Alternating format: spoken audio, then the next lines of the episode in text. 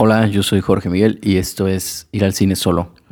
Antes de comenzar, eh, comenzar con el podcast propiamente, quiero platicarles un poquito acerca de la estructura general de, de este podcast que como ya les platiqué es un proyectito muy efímero, pero aún así yo quise tratar en este, en este proyecto breve ciertos tópicos que creo que son importantes para las personas en general yo les contaba que, este, este proyecto pues, se basó en, algunas conversaciones que yo tuve con mis amigos, en algunas cosas que me estaban pasando y que consideré pues como que importante compartir con otros y platicar acerca de ello, pero aún así quise que hubiera un, hilo conductor, porque me di cuenta, como, les decía, que había ciertos temas recurrentes que eran importantes, entonces a grandes rasgos y para entender un poquito la estructura les cuento el primer episodio, que es Cinema Paradiso, el episodio anterior, tiene que ver con la ilusión, nuestro caótico primer episodio. Macario, que es el, episodio en el que estamos ahora, tiene que ver con la vida y la muerte. Las manos vacías, el, tercer episodio, em, tiene que ver con el desapego, mientras que el cuarto episodio, Pequeño Rubí Rosa, tiene que ver con el amor y con el dolor. Luego Outsiders tiene que ver con la distancia y con el precio que se paga por ser uno mismo. Y Trashorama, que es un bonus, es como una especie de programa que quiero hacer junto a mis amigos, donde vamos a estar hablando de, cine, de algunas cosas que nos gustan, de algunas cosas que nos han influenciado. Y creo que va a ser como, como muy interesante. Entonces, antes de, comenzar y retomando un poquito el episodio anterior, eh, nada más quiero recontextualizar que yo hablaba mucho de, de como lo bello que hay en las personas que hacen algo solos, como ir al cine solo, ir a tomarse un café solo, incluso ir de viaje solos. Y me refería, y aquí es donde quiero como comentarlo un poquito, me refería obviamente no a las personas que están solos porque no les queda de otra. O sea, me refiero a personas que aún teniendo una vida vibrante, una vida llena de amigos, yo trato de que, de que mi vida sea así. Quiero mucho a las personas que tengo alrededor, quiero mucho mis proyectos, quiero mucho muchas de las cosas que hago, la vida me interesa muchísimo, pero aún así hay ciertas cosas que creo que cuando uno las hace a solas se vuelven todavía, todavía más nuestras, ¿no? Y creo que hay algo muy interesante en, en, tomarse a uno mismo de la mano y llevarse a vivir este tipo de experiencias. A eso me refiero con, con esas cosas que las personas a veces hacen a solas y que están cargadas de, de una intimidad muy especial. Por eso platicaba también un poquito de, de lo, lo importantes que son estos lugares como como los aeropuertos, las galerías de arte, eh, los cafés, que son al mismo tiempo públicos y privados. Y son lugares donde siempre está pasando algo, donde hay como mucha intimidad, pero al mismo tiempo hay mucha apertura y están muchas historias ocurriendo y todo el mundo está de paso. Tienen como una atemporalidad muy interesante, a eso me refería. Pero bueno, eh, para no perdernos tanto, en el episodio de hoy vamos a hablar de la vida y de la muerte, porque creo y quiero hacer la advertencia que hay que quitarle un poquito el morbo al tema de la muerte, ¿no? La muerte es simple y sencillamente pasar de un estado a otro, es como atravesar una puertita llenos de asombro.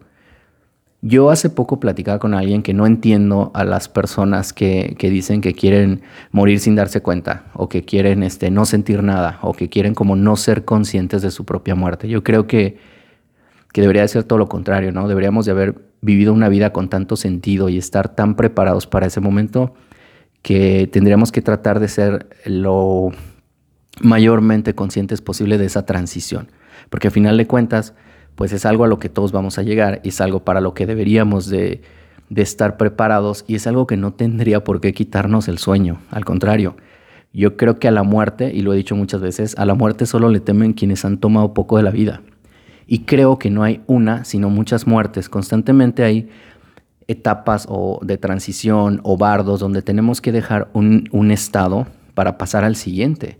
Si nos ponemos a pensar, imagínense la, ese cielo, ese nirvana que es estar dentro del vientre de nuestra madre, cobijados, este, totalmente queridos, totalmente aceptados, escuchando el corazón de nuestra mamá latir y de repente salir a la vida, o sea, experimentar el estado de separación, experimentar el hecho de tener que empezar a respirar, eh, empezar a vivir, empezar a comunicarnos de una forma diferente, o sea, perder el mundo anterior y entrar en un nuevo mundo, pues obviamente el nacimiento es un trauma y es una la pequeña muerte de un estado para que otro estado pueda vivir.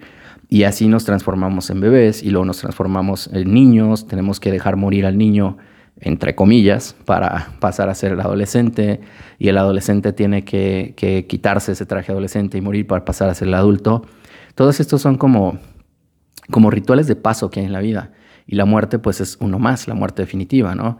Por ahí San Juan de la Cruz hablaba mucho en La Noche Oscura del Alma de este tema, que es muy, muy interesante leerlo. Y había también un, poeta que a mí me gustaba mucho, no sé si era Ricardo Yáñez, francamente no me acuerdo, que tenía, había escrito una poesía que, que, me gustaba donde decía que la vida nos va pudriendo beso a beso. Digo, no creo que la vida nos esté pudriendo, pero sí creo que en el proceso de vivir vamos muriendo y lo vamos a hacer haciendo mientras más vida tomamos. Es un proceso muy interesante si le quitamos toda esta parte oscura y el morbo con el que hemos aprendido a verlo, ¿no? El maestro Zen, también Thich Nhat eh, había escrito algo que decía como que, ¿cómo, ¿cómo podríamos seguir viviendo si no cambiáramos? Y decía que para vivir debemos de morir a cada instante y que, que hay que morir una y otra vez en las tormentas que hacen la vida posible. Y se me hace que es algo que tiene mucho sentido. Yo creo que la vida y la muerte son como hermanas gemelas y, y creo que estamos en un constante baile con la vida. La vida es como como una pareja a la que hay que querer, hay que mirar a los ojos, hay que seducirla porque luego vamos a cambiar de pareja. Eh, creo entonces que hay que, hay que buscar vivir, vivir profundamente, ser, como un amante constante de la vida. Y esto un poquito tiene que ver con la, con la peli, con la película que vamos a, de la que les voy a platicar hoy, que es Macario, que es una película que todo el mundo tiende a pensar que es sobre la muerte, cuando en realidad yo creo que es sobre la vida. Entonces creo que mientras estemos en este mundo, hay que aprovecharlo y hay que vivir, porque estas, las experiencias que tenemos aquí no las vamos a volver a tener. Probablemente cuando no estemos aquí tengamos muchos menos problemas, entre comillas, porque no vamos a tener un cuerpo tan frágil, no vamos a tener un cuerpo que, que, tiene frío, que tiene calor, que sufre, pero tampoco vamos a tener la posibilidad de ver un amanecer o de tomar eh, de la mano a la persona que queremos. O sea, hay muchísimas cosas en la vida que están tan profundamente interconectadas que es muy difícil categorizar de bueno, malo, bonito, feo, sin caer en, el error, ¿no? La vida misma, creo que la vida misma nos enseña a, vivir y a morir. Cuando respiramos, por ejemplo, hacemos esto, ¿no? Inhalamos, tomamos vida, exhalamos y soltamos todo lo, superfluo. Y ahora, justo ahora que estoy con, esto, me, estoy acordando de una canción que se llama Soltar, que, que, también la estaba escuchando en la mañana y se la recomiendo. Es una canción de Dante Spinetta que creo que les puede gustar. Entonces, bueno, yo creo que hay que vivir conscientemente para no dejar pendientes y hay que estar llenos de vida para que cuando llegue la muerte uno tenga las maletas hechas con mucha emoción, con mucho asombro y digas, estoy listo para la siguiente parada de este viaje, ¿no? y ahora sí quiero, quiero hablarles un poquito de esta película que es Macario, que bueno, quiero, quiero aclarar que este no es un podcast precisamente de cine, es un podcast sobre reflexiones eh, sobre un momento que yo estaba viviendo, que fue el momento en el que surgió el podcast y que curiosamente estuvo lleno de, de este regreso, de esta vuelta de, que yo tuve de ver otra vez películas que ya había visto hace mucho tiempo, de conectarme con libros, con canciones, con cosas que como que mágicamente regresaban a mí, se cruzaban en mi camino que creo que, que, todo tiene que ver este, con algo mayor, todo tiene que ver con, este, con esta resonancia mórfica que tenemos todos y bueno, en ese, en ese contexto y en ese sentido fue que volví a ver esta película, Macario, que a diferencia de Cinema Paradiso, que la vi cuando era adolescente, Macario yo la vi cuando era niño y entonces creo que eso me tocó todavía más profundamente, me tocó mucho más, porque para mí fue impactante. Ahora que la vuelvo a ver, ciertos aspectos visuales a lo mejor no son tanto, pero en su momento fue, fue totalmente absorbente. Además, esta película de Macario tiene la, fotografía de Gabriel Figueroa, que es impresionante. La dirección me parece que es de Roberto Gabaldón y está basada en un cuento que también leí de Bruno Traven, que es muy interesante. Eh, el caso acá es que ahora que yo volví a ver la película, pues me llamaron la atención cosas que antes no había notado eh, quizás no tanto el contexto general, sino ciertas frases, ciertos acentos.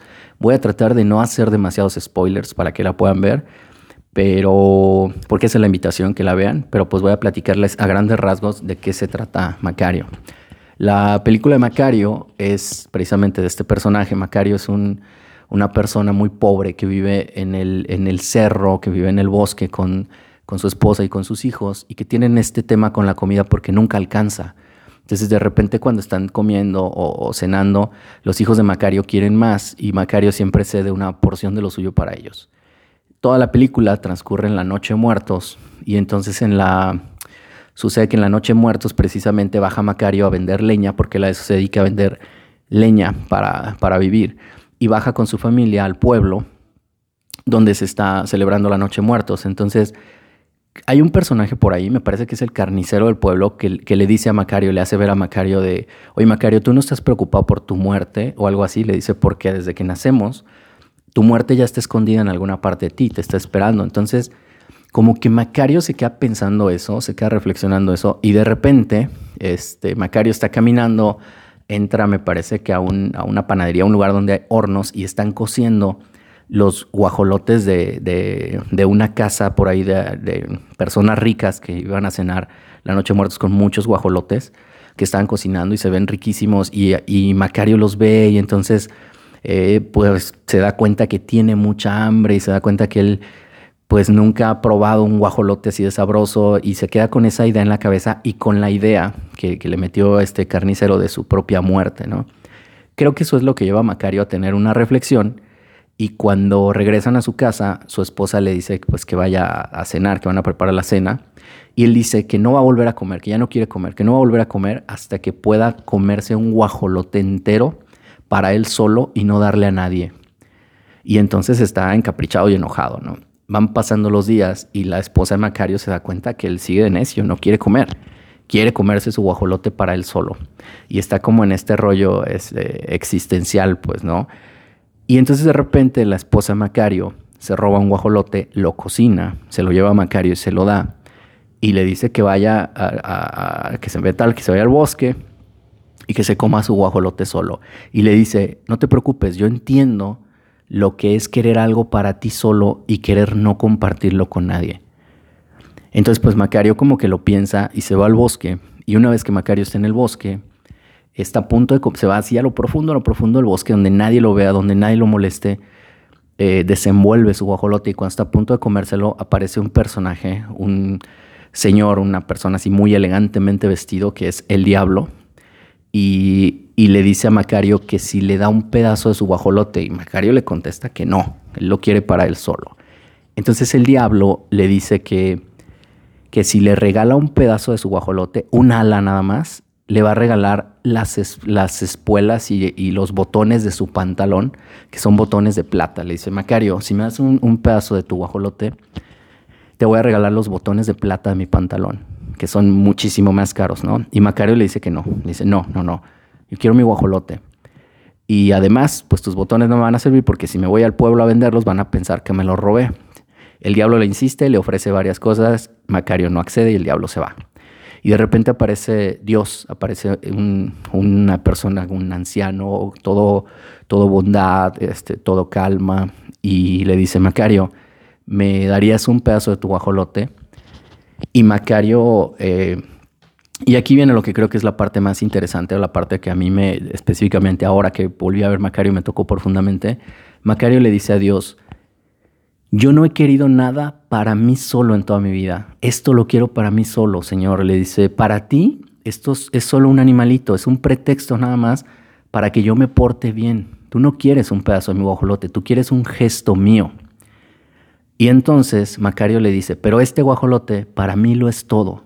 Es toda el hambre de mi vida, todo lo que nunca he dado y todo lo que nunca he recibido.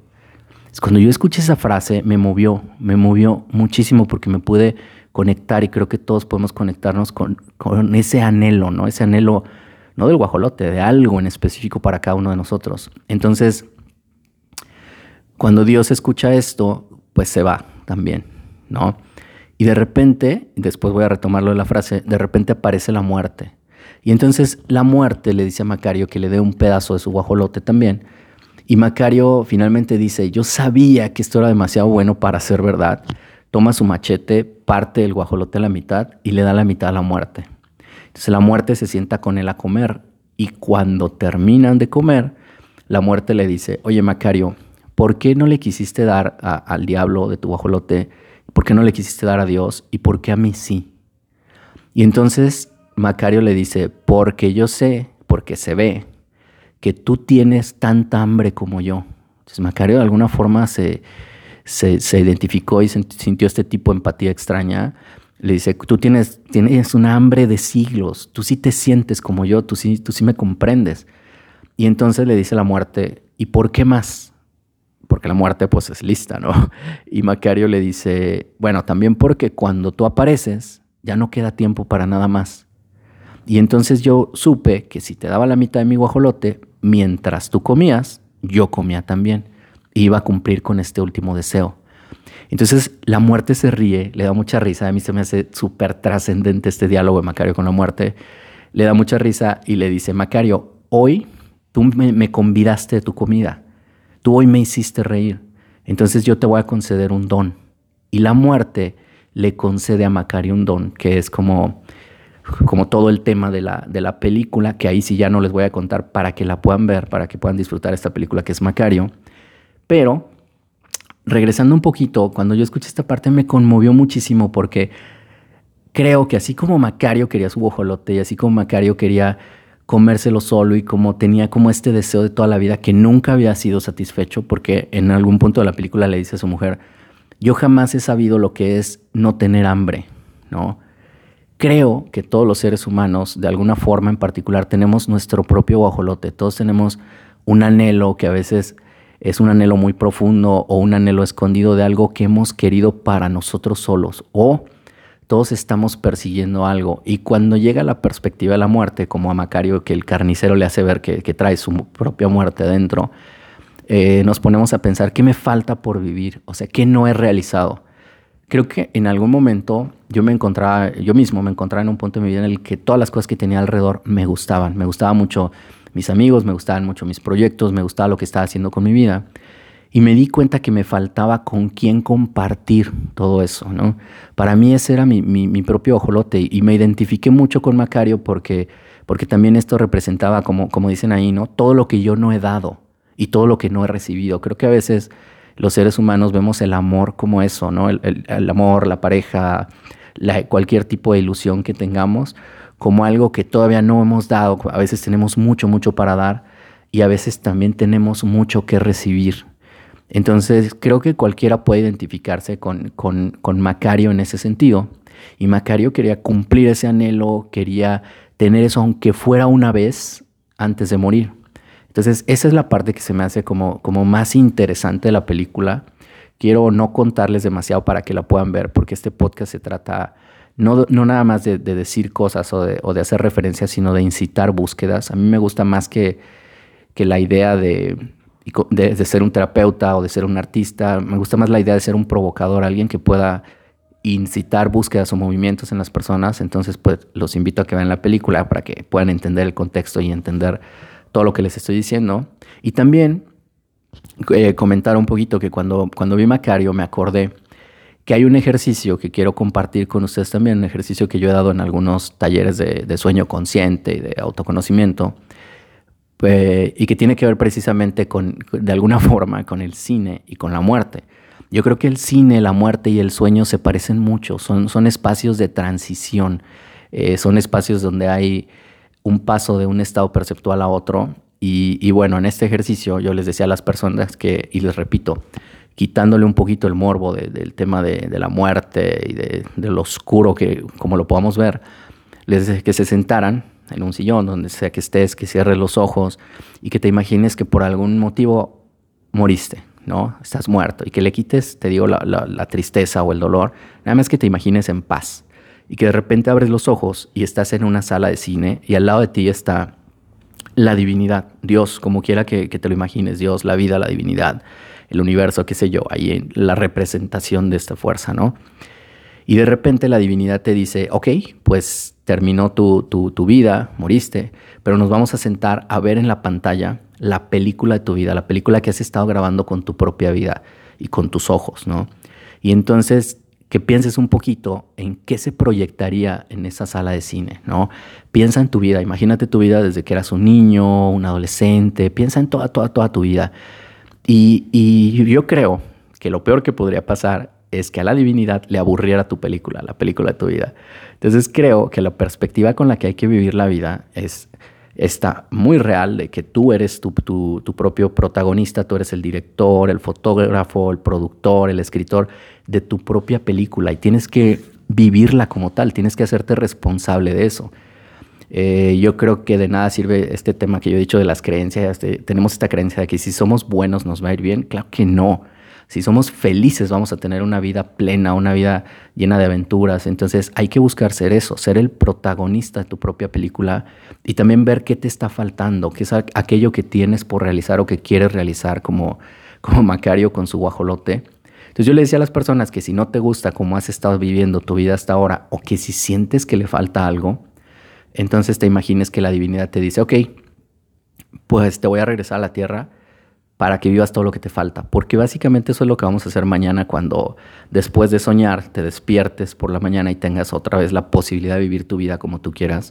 Porque yo digo que al despertar nos depositan a todos en una cuenta 24 horas a tu nombre para que tú gastes y te depositan tiempo, energía, eh, amor, un chorro de cosas para que tú las gastes en lo que quieras. Entonces, si eres un poquito consciente de eso, piensa cómo te gustaría que fuera la película de tu vida y piensa cuál es ese anhelo profundo que todavía tienes que te gustaría realizar.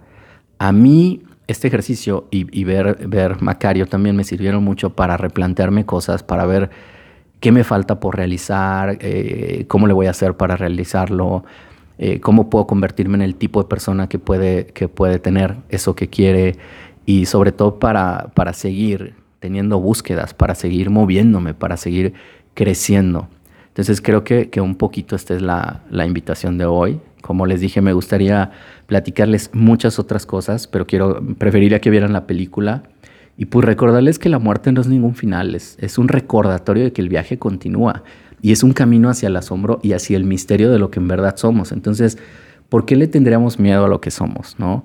Yo digo, y había dicho antes y había escrito por ahí, que la muerte la hemos nombrado y creado nosotros, porque la muerte es todo y nada a la vez. puede ser una piedrecita de río, una mujer bellísima, una ventana abierta en una casa de pájaros y estrellas, un puente, una palabra misteriosa. Y aparte, ¿con quién bailaría la vida si, si no existiera la muerte? Nosotros bailamos con la vida y luego cambiamos de pareja, como les decía. Entonces, creo que es, es, es muy interesante, importante hacer esa reflexión. Y pues los invito a ver la película Macario, a seguir escuchando el podcast, porque de alguna forma también vamos a, retomar un poquito el tema en, próximos episodios, en próximos capítulos. Y, pues nada, nos vemos por aquí. Ya saben que este podcast es espontáneo, es efímero y, ojalá, ojalá que les guste, ojalá que lo escuchen y nos vemos por aquí en Ir al Cine Solo. Gracias.